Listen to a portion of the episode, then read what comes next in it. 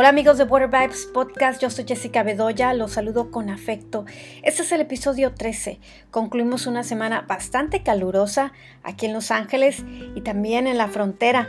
Hoy festejamos a nuestra ciudad de Tijuana, inspiración de este podcast. Tenemos como invitado a José Gabriel, historiador. Además, también platicaremos de las leyendas urbanas de la ciudad y le dedicaremos una canción.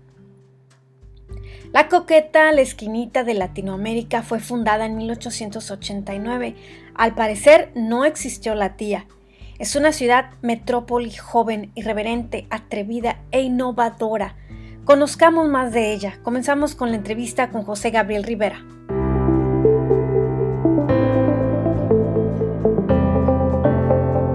Sé que eres historiador, ¿verdad?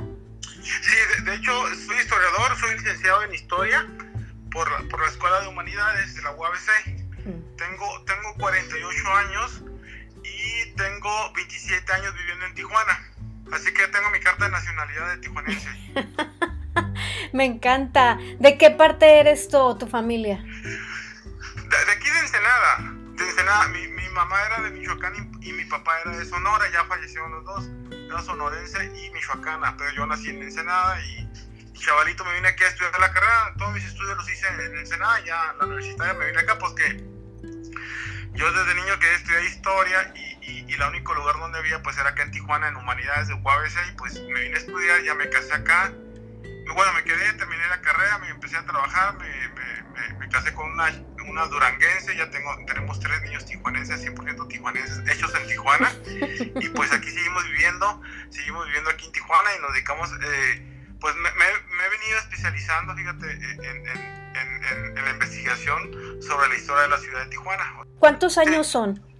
131. Resulta que nuestra ciudad de Tijuana, como todas las poblaciones de Baja California, no fueron fundadas con un acta, como se, se acostumbra en prácticamente gran parte de las poblaciones de la República Mexicana, que todas ellas surgieron en la época de los conquistadores españoles o ya de la época colonial como se llama, es decir, siglo XVII. Y todas esas poblaciones, cuando llegaban los españoles, pues levantaban un acta en nombre del rey de España, ¿verdad? Y le cambiaban a veces el nombre a esa, a esa población. Esa fue una tradición hispano-colonial. Pero resulta que nuestras poblaciones baja californianas todas son del siglo XIX, porque cuando llegaban los españoles aquí en, Tijuana, en Baja California, había grupos indígenas y en, en lo particular en Tijuana había grupos Kumiai.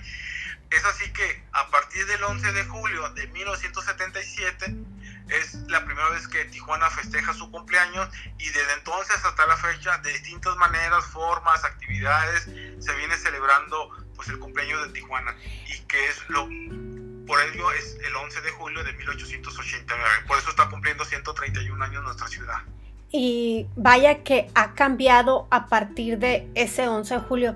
¿En dónde específicamente se supone que estaba el rancho de Tijuana? ¿Y existió esa, esa tía Juana o es una leyenda? No, no, es una leyenda. La, tía Juana es una leyenda. Al día de hoy no existen documentos que, que eh, amparen la versión que existió una señora llamada Juana, le decían la tía Juana. No, esa es una, es una voz populi de hace muchos años este, que se ha ido eh, traspasando de generación en generación como es común el tipo de leyendas, pero en, el campo histórico que se validan las cosas con documentos, este, no, no existe la versión.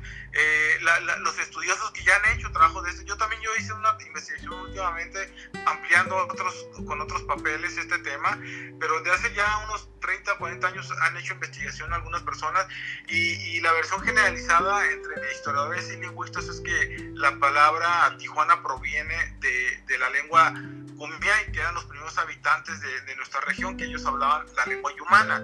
Eh, hoy en día sí, sí, existen todavía indígenas Kumiai, tanto del área de San Diego como acá, pero aquí en Tijuana ya no, porque se fueron desplazando. Hoy viven en una, comunidad eh, eh, en San José de la Zorra, en Tecate, ¿verdad? Pero eh, ellos hablaban la lengua humana y, y ellos eh, llamaban la palabra tecuán, que significa cerro tortuga, lo que vendría a ser, ser el cerro de el, cerro colorado. Tú sabes que los cerros siempre son puntos de referencia geográfica. vemos el, cerro de la silla y sabemos que estamos hablando de Monterrey, ¿verdad? Como, como un ejemplo, ¿no? Pero entonces, aquí a esta región, ellos le llamaban Cerro, este, Cerro, Cerro Tecuán. Tijuana surge con un modelo de, de plano de, de, de, traza urbana que nunca se había hecho en ninguna parte de la República Mexicana, que la diferencia es de los modelos hispano-colonial, que es gran parte de las ciudades de la República Mexicana, que parten de un zócalo, existen las instituciones de gobierno y después siguen los, los comercios y las casas de habitación. En el caso de acá no, acá está compuesto por calles horizontales y verticales y eh, diagonales. En este caso son cuatro diagonales que van, eh, que cruzan todo el pueblo de Zaragoza y que a, a, terminan en lo que sea una gran plaza llamada Zaragoza. Tijuana, desde 1889, o sea, hace 131 años, ya aparecía en un mapa nacional y sobre todo con una visión de futuro que era plasmar este plano de, con, con, un sentido positivista. Entonces, eh, es muy interesante eh, esos orígenes urbanos, por lo cual te, comentaba que los, los, simposios de historia de 1975 y 76 y sobre todo la comisión dictaminadora seleccionó el 11 de julio de 1889 porque es cuando se termina este litigio jurídico, pero sobre todo se anexa este plano con el cual se inician eh, el desarrollo urbano de la ciudad de Tijuana, porque ahí se van a plasmar los primeros comercios, las, las instituciones de gobierno, las primeras familias, sobre lo que hoy conocemos como Avenida Revolución, Avenida Arguello y las siguientes calles. Esto es, esto, esto es lo interesante de, de, de, esta propuesta documental que hizo en su momento don Magdaleno Robles Sánchez.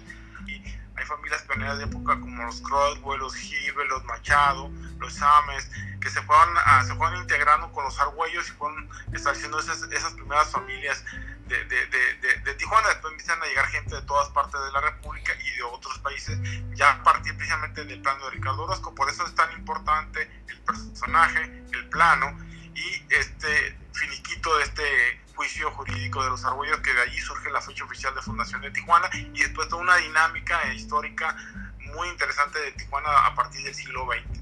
Que, que en, en, en, sobre todo hace 100 años, a, a raíz del, de la, del, del, del, inicio de la famosa ley seca, la ley Bostel, que empezó en 1920, pues la dinámica eh, eh, económica de Tijuana, la cuestión turística, la cuestión de ser una ciudad receptora de esta gente estadounidense que vino a divertirse acá mientras allá estaba prohibido las bebidas alcohólicas, pues Tijuana va a tener, también tiene claros oscuros la historia de Tijuana, ¿no? Y la propia ciudad en sí, ¿no? La leyenda negra, uh -huh. o sea, o sea, hay, hay, sí hay, por eso eh, tiene Tijuana tantas, tantos eh, matices, mencionar la palabra Tijuana, es decir, es una palabra mágica, ¿no? Que, que envuelve muchas cosas, claro, claros oscuros, no podemos esconder eh, momentos eh, negativos que ha tenido Tijuana como así, pero bueno, es parte también de una dinámica binacional, también de una, como la ley seca, pues no solamente lo que pasó aquí en Tijuana, que fue una ciudad de burdeles, de vicios, de cantinas, de prostitución, de juegos, ¿no? de casinos y de áreas,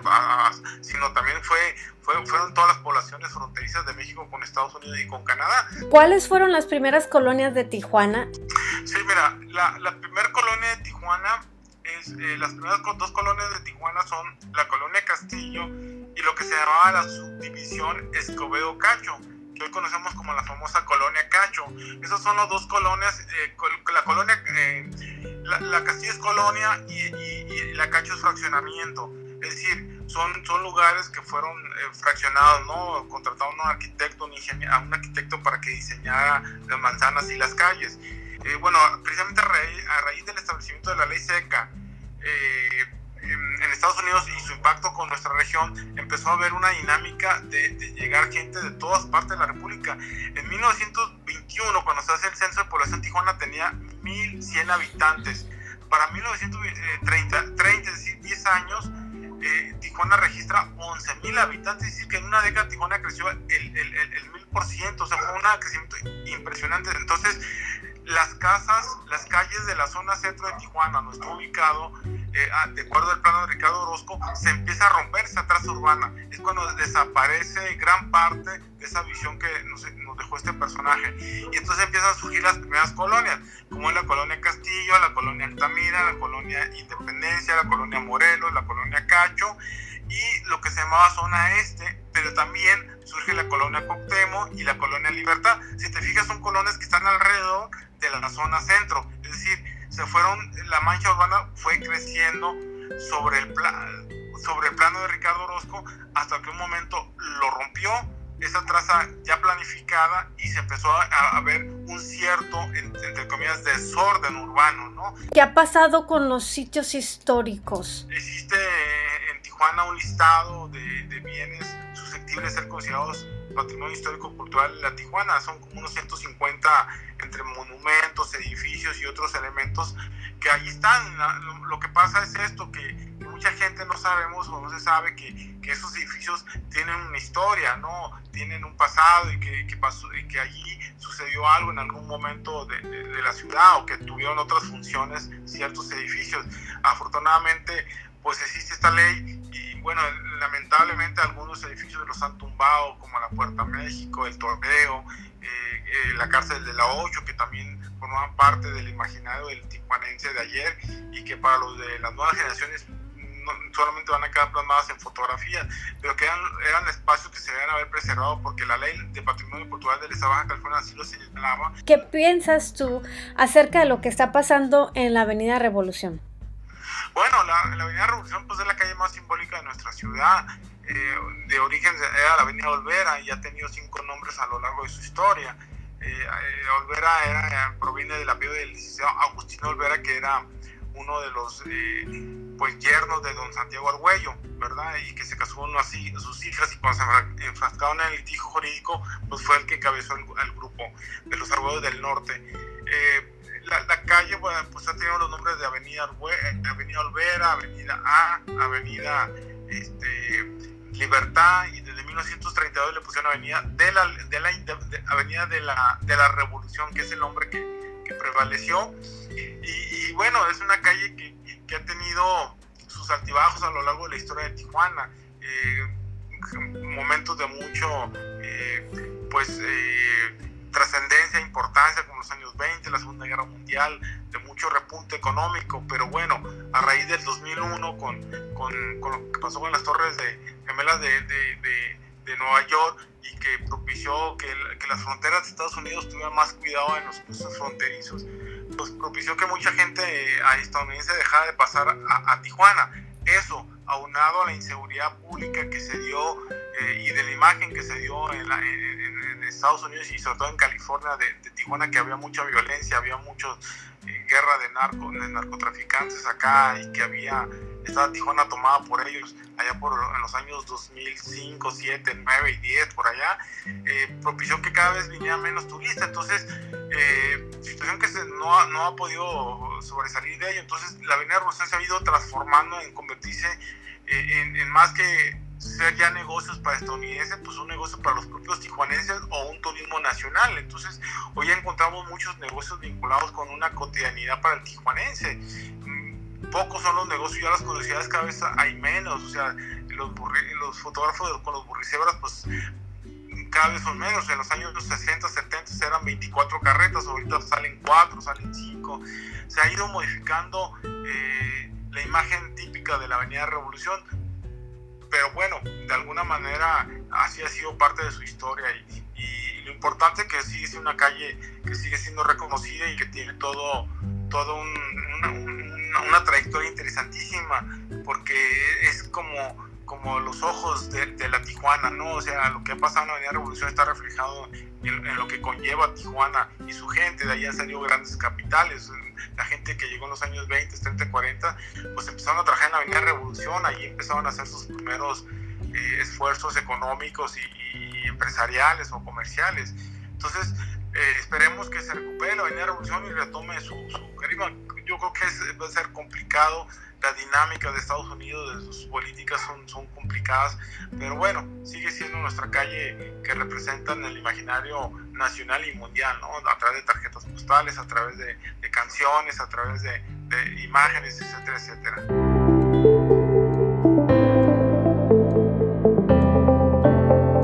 Gracias Gabriel por tan rica entrevista. Definitivamente tienes que regresar para ilustrarnos más, para contarnos más sobre la historia impresionante de esta Tijuana que crece y que siempre nos sorprende y que siempre está evolucionando. Nos despedimos con una leyenda urbana de Tijuana que me contaba mi abuela. Ella tenía un local por ahí en la Avenida Revolución en los años 70, 80s. La leyenda que me contaba mi abuela es acerca de una muchacha que bailó con Satanás. Hay muchas versiones de la historia, pero más o menos la leyenda va así. Era una discoteca del centro de, Tijuana que al parecer era una muchacha que estaba bailando con un hombre, un caballero muy apuesto. Bailaron por un rato, ella lo tomó de la mano, empezaron a bailar toda la noche, una pieza, dos piezas, estaban tomando tragos para pasar un rato agradable. En eso ella mira al muchacho apuesto, caballeroso, muy bien vestido, muy Catrín.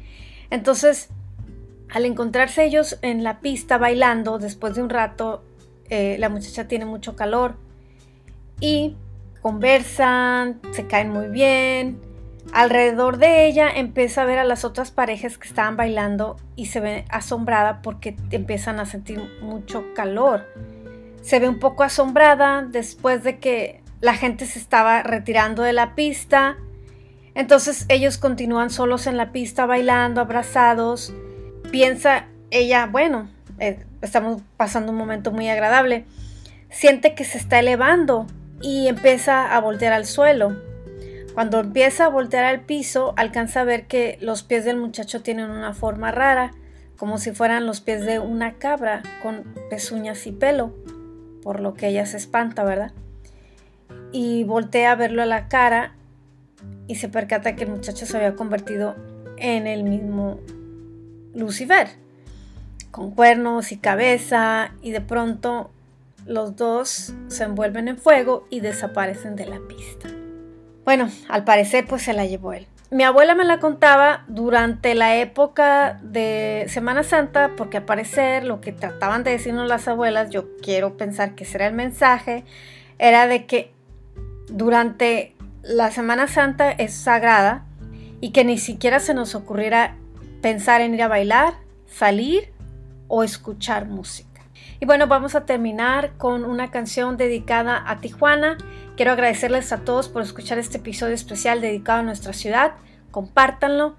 Y muchísimas gracias a todos por seguirnos en las redes como Border Vibes Podcast y también muchísimas gracias por sus comentarios. Hasta la próxima, soy Jessica Bedoya, nos encontramos en el próximo episodio de Border Vibes.